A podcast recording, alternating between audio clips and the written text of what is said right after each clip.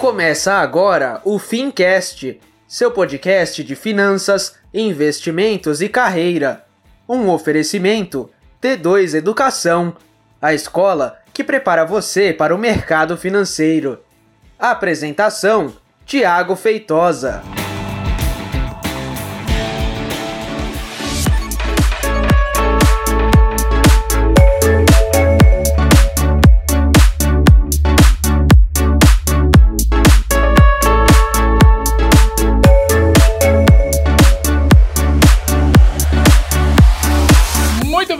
Seja então muito bem-vindo e seja você muito bem-vinda a mais um episódio do Fincast. Eu sou o Thiago Feitosa e hoje eu trouxe o meu convidado VIP aqui do podcast que tá sempre aqui com a gente. Convidado residente. É, pô, mais uma vez, Cleber, obrigado, aí, cara. beleza? Valeu por ter vindo de novo.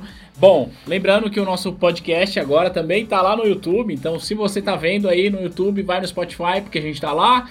E se você tá no Spotify, vai no YouTube, porque também a gente tá lá e é nóis. Eu, eu trouxe o Kleber aqui porque eu quero perguntar pra ele qual que é o assunto mais zica da prova, assim, quando a gente tá falando de certificação Ambima, na sua percepção, não na percepção dos alunos. Eu sei que tá, a gente sabe do conteúdo, tá, mas na sua percepção, qual que é o conteúdo que mais pode prejudicar o cara na hora de responder lá, que mais tem dificuldade? Eu, eu não diria na- nem na minha percepção, nem na percepção do aluno. O que acontece é o seguinte: os alunos acham que o assunto mais difícil da prova é a tributação de fundos de investimento. É, Até porque o assunto que mais cai na prova é fundo de investimento. é, é verdade. Então eles ficam boladão com essa história, estudam, estudam, estudam e vão bem nesse assunto.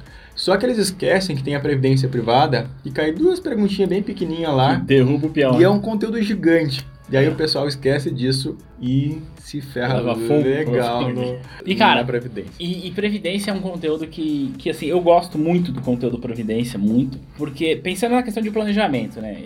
Quem ouve a gente aqui no Fincast, quem acompanha a gente no YouTube, sabe que a gente tem um cuidado de falar assim, cara, você tá estudando pra prova, mas se prepara pro mercado. E eu gosto bastante de Previdência porque Previdência é, um- é o produto do futuro, né? Atualmente a gente tá numa baita discussão aí a respeito da reforma. Muda, não muda, vai, não vai, faz, não faz. Mas o fato é o seguinte, cara, é, o INSS não vai estar lá para bancar nossa aposentadoria. Acredite o cara, Não. quem tá ouvindo a gente aqui ou não, você que tá ouvindo a gente aí, acredite você ou não, o INSS não vai estar lá. E aí a gente tem que entender a questão da previdência. Então é um assunto que eu gosto, por isso eu, eu domino até por gostar, mas para quem, para esse assunto é novo, né? O cara, sei lá, saiu da faculdade agora, não sei exatamente o que, que eu faço, e eu ouvi falar que tem uma tal de Ambima aí, e tem um tal de previdência complementar com não sei de onde, com uns VG, uns PG. Como é que a gente faz pra ajudar esse cara a entender um pouco melhor a previdência? Ah, só para complementar, a Previdência é realmente um, um produto fantástico. Cara, é muito bom. É fantástico. Você pode se precaver de qualquer forma, inclusive uma curiosidade, que é a única forma de você deixar dinheiro para amante. É a única forma no mundo de você morrer e deixar dinheiro para amante. Agora, pera, pera, pera, pera, pera, deixa eu fazer uma pergunta. Sua digníssima esposa, ela sabe que você tem esse artifício aí? Que papo é esse? Claro, é argumento de venda. A gente é profissional do mercado financeiro, a gente tem que saber cada paranauêzinho do produto. Mas né? por que que você sabe disso? Tem uma coisa errada aí. Argumento de venda? Se eu falasse isso perto da minha esposa, ela falasse assim, mas por que que você pensou nisso? A sua não fala isso? Não, não, não, não se preocupe, ela, ela, ela confia em mim. Ah, legal. Mas então, a previdência, né, ela é muito maleável. A gente pode escolher renda por tempo definido, pode deixar renda para o filho, pode ter seguro de vida junto. Ela faz um monte de coisa, é realmente um produto fantástico. E agora, cada vez mais com a reforma da previdência, o pessoal tomando conhecimento que não vai ter o INSS lá para eles, um, se torna um produto cada vez mais atrativo, inclusive. Eu, Kleber, acredito que no longo prazo a Ambima deva aumentar o percentual sobre previdência na prova. Legal, então é entender a importância dele, né?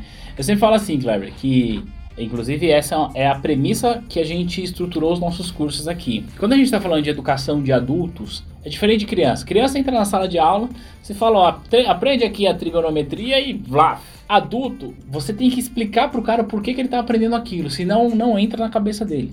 E por que, que eu tô te falando isso? Por, pela questão da previdência, eu acho que é isso, né? Se o cara entender a relevância desse produto, não pra prova, mas, cara, se a gente consegue levar mais previdência, não previdência privada dito, mas mais, aumentar a taxa de poupança, a gente consegue melhorar o desenvolvimento econômico do país, as pessoas têm mais qualidade de vida, as pessoas dependem menos do governo, e a gente consegue ajudar no processo de desenvolvimento do país. Então, por isso que eu gosto bastante de previdência. E eu quero te fazer uma pergunta que eu sei que você sabe dessa resposta, que eu, honestamente, eu não sei. Mas, cara, quando o cara é funcionário de uma instituição, ele tem lá suas regras, regras de comissionamento, etc e tal. Mas o cara estudou lá, fez a SUSEP, vende seguro de vida, seguro residência, seguro mil coisas. E ele tem a Previdência lá para vender. Previdência é um produto que comissiona pouco ou comissiona muito? Gente, a Previdência é fantástica. Para quem trabalha no mercado financeiro, pode enriquecer fazendo Previdência privada e pode enriquecer os clientes também. A remuneração para quem é corretor de seguros na Previdência privada é um troço fora de série. Para vocês terem uma ideia, existe o agenciamento, que a gente chama, que a primeira parcela da Previdência vai inteira para o corretor. Uau! Por exemplo, se o teu cliente faz uma previdência privada que ele vai colocar mil reais por mês, que não é nada impossível, você vai ganhar mil reais por ter vendido essa previdência privada. Caramba! Se você vender 10 previdências no mês, são 10 mil reais de comissão só para vender previdência privada. E como vocês já sabem, a previdência privada, obviamente, tem que ir para um fundo de investimento. E o corretor de seguros também ganha uma remuneração. Um rebate, né? desse fundo de investimento. Então, esse rebate chega aí a 30% da taxa de administração. É, para deixar claro que é 30% da taxa de administração, Da não 30% taxa de que o cara coloca, né? Exato, da lá, taxa de administração. Se tem lá 2% de taxa de administração, é 30% de 2%. Só que isso, é uma- isso não funciona para o cara que é funcionário do, sei lá, você trabalha aqui no banco Itaú e eu vendo previdência do Itaú. Aí não vai funcionar bem Não, assim. aí, aí quem ganha o dinheiro é o Itaú. Ah. Mas para quem trabalha como corretor de seguros é, é fantástico. Cara, É claro que para você vender esse produto, que vai te dar uma remuneração fantástica, você precisa conhecer cada detalhe da previdência privada, saber fazer a recomendação certa para o seu cliente. Não adianta vender produto errado, né? É, e a gente colocou um vídeo lá no nosso canal do YouTube explicando matematicamente o benefício fiscal do PGBL. Por quê? Galera fala assim: Não, Thiago, uma vez eu tava em numa cidade do interior do Mato Grosso dando um curso presencial e aí chegou na hora de falar de previdência e tal, aí eu expliquei e tal. Aí terminou o curso, a menina veio, sentou do meu lado assim falou: Eu quero conversar com você porque tem uma coisa que você falou que não tá certo. Aí eu falei: Ai, ai, ai. Ela falou assim: O PGBL não é vantagem, porque a pessoa vai pagar imposto de renda sobre tudo quando ela for resgatar. E você falou que em algumas situações o PGBL pode ser melhor. Mas não faz nenhum sentido. Aí eu expliquei pra ela, falei, não, é por conta do benefício fiscal, que você deduz, e blá blá blá, blá blá blá. Aí ela falou assim, não, mas não faz sentido. Por mais que você me explique isso, não tem nenhuma justificativa falar pro cliente que ele vai pagar imposto de renda sobre tudo. Isso não é um benefício. Por que, que eu tô contando essa história? Porque depois que eu ouvi isso, eu pensei assim, cara, eu acho que matematicamente, para algumas pessoas, o benefício fiscal do PGBL ainda não faz sentido. Então o que, que a gente fez?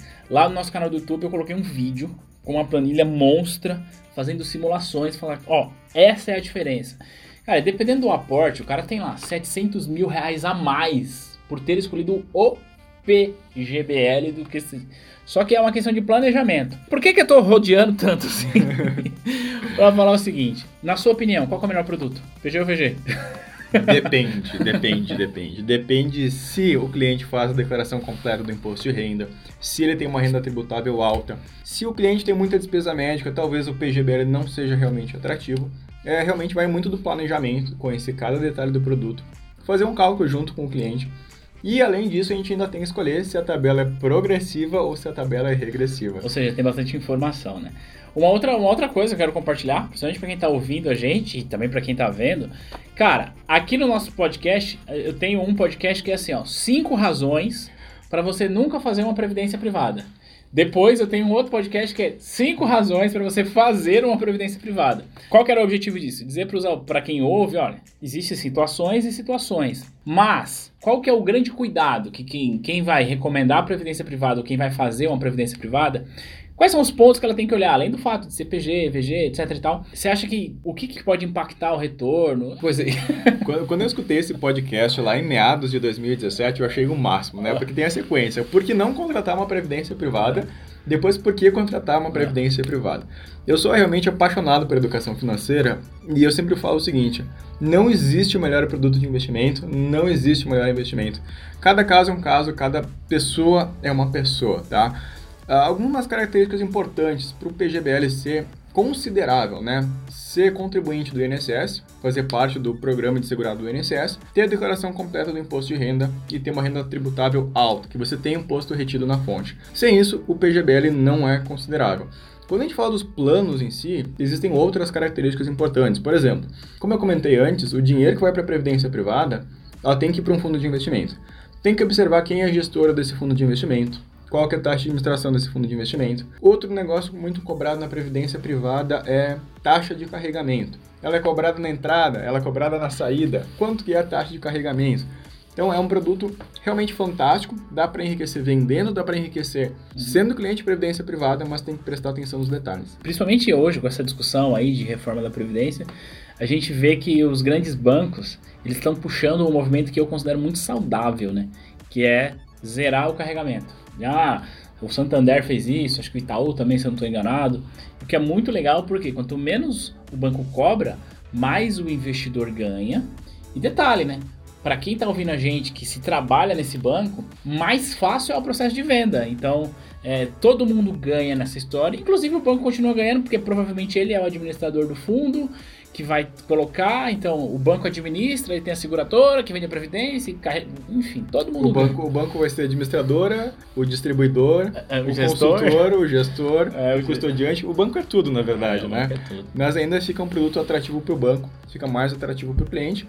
E outra característica legal da previdência privada é que se a gente opta por fundos de investimento, uh, a gente vai pagar o imposto de renda como cotas. Ah, legal, é E a gente tem esse super benefício que o governo federal dá pra gente, em que previdência privada não paga imposto de renda como cotas. E no longo prazo isso aí faz, faz uma, uma, diferença, diferença fantástica. Se a gente pudesse visualmente entender o gráfico disso, né? Por exemplo, eu coloco minha, minha grana em um fundo que tem come cotas, ele vai, sobe, cai um pouquinho, sobe, cai um pouquinho, função come cotas. Mas no final a diferença é absurdamente maior quando você coloca na, na é, num produto que não tem come cotas. Uns né? tempos atrás eu fiz uma simulação de colocando mil reais por mês durante 20 anos. Se eu não me engano, só a diferença do Come Cotas era de 80 mil reais. Caramba. Então 80 mil reais é bastante dinheiro Pô. só de imposto que ah. acaba indo no lixo, né?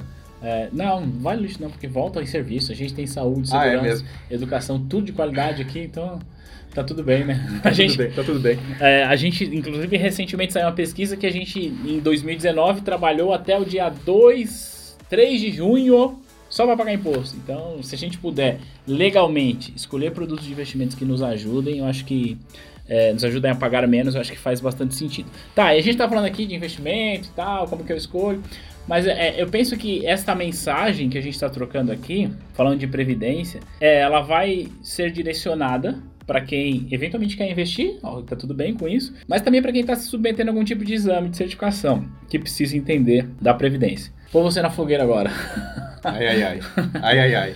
Deixa aí duas dicas que a pessoa tem que estar muito atenta com relação à previdência na prova. Duas dicas super importantes. A primeira é PGBL tributa sobre tudo. É, eu acho que é uma grande exceção do mercado financeiro. Quando a gente fala de imposto de renda, tudo é sempre na renda. O né? imposto é sobre a renda, como é. sugere o próprio nome. Agora, o PGBL é a única exceção, a grande exceção que a gente tem aí que o PGBL tributa sobre tudo, então tem que prestar bastante atenção. E o segundo caso é que, para valer a pena, o PGBL também tem que ser contribuinte do INSS, tem que ter alta renda tributável, senão não vale a pena. E claro, a declaração completa do imposto de renda. Tá, então deixa São eu... as duas grandes dicas. Então deixa eu jogar mais uma, porque essa aqui todo mundo tem dúvida. Tabela progressiva. Ah, Thiago, o cliente fez um resgate. Quanto que ele vai pagar de imposto de renda na tabela progressiva? É, é a dúvida que paira no ar. Aí. A grande sacada disso aí é lembrar que a tabela progressiva tem um nomezinho. Ela tem um codinome, ela atende pelo nome de tabela compensável. Ela é. compensa porque criatura é quando você faz a declaração do imposto de renda. Lá você vai compensar. Então, sempre que a gente resgata na tabela progressiva, sempre, sempre, sempre, sempre 15%. Mas não é o que ele paga, né? É o que retém. Não é o que ele paga, é, é o que você retém. Daí lá na declaração do imposto de renda, aí você vai acertar suas contas lá com o Léo. Então, em resumo da ópera é, o que, que eu quero que você que está nos ouvindo, que você lembra? Resgate em regime progressivo, o IR retido é 15%. Mas isso não significa que é isso que ele vai pagar, porque ele pode ter de pagar mais, pode inclusive ser restituído, né? Pode inclusive ser restituído e pagar zero. Daí a importância de um bom planejamento fiscal e tributário aí no processo de previdência privada, né? Planejamento é tudo. Planejamento, planejamento é tudo. Planejamento é tudo. Pô, obrigado. Aliás, obrigado por você ter se planejado para vir aqui gravar esse podcast com a gente. E é isso. É, mais uma vez, obrigado. Toca aí. Olha, Tiagão, sempre bom estar aqui. Eu sou quase um residente do Fincast Não, agora. as próximas vezes que eu for filmar o podcast aqui, eu vou deixar já essa cadeira vazia pra representar. Ó, o Kleber não veio, mas tá aí, ó. Tá aqui a presença em espírito. Legal, e pra você que nos ouve, se você gostou desse episódio, vai lá no nosso Instagram, T2 Educação, arroba T2 Educação, manda um direct pra gente, vamos continuar esse papo por lá. E a gente se fala e a gente se vê no próximo conteúdo. Um grande abraço, tchau!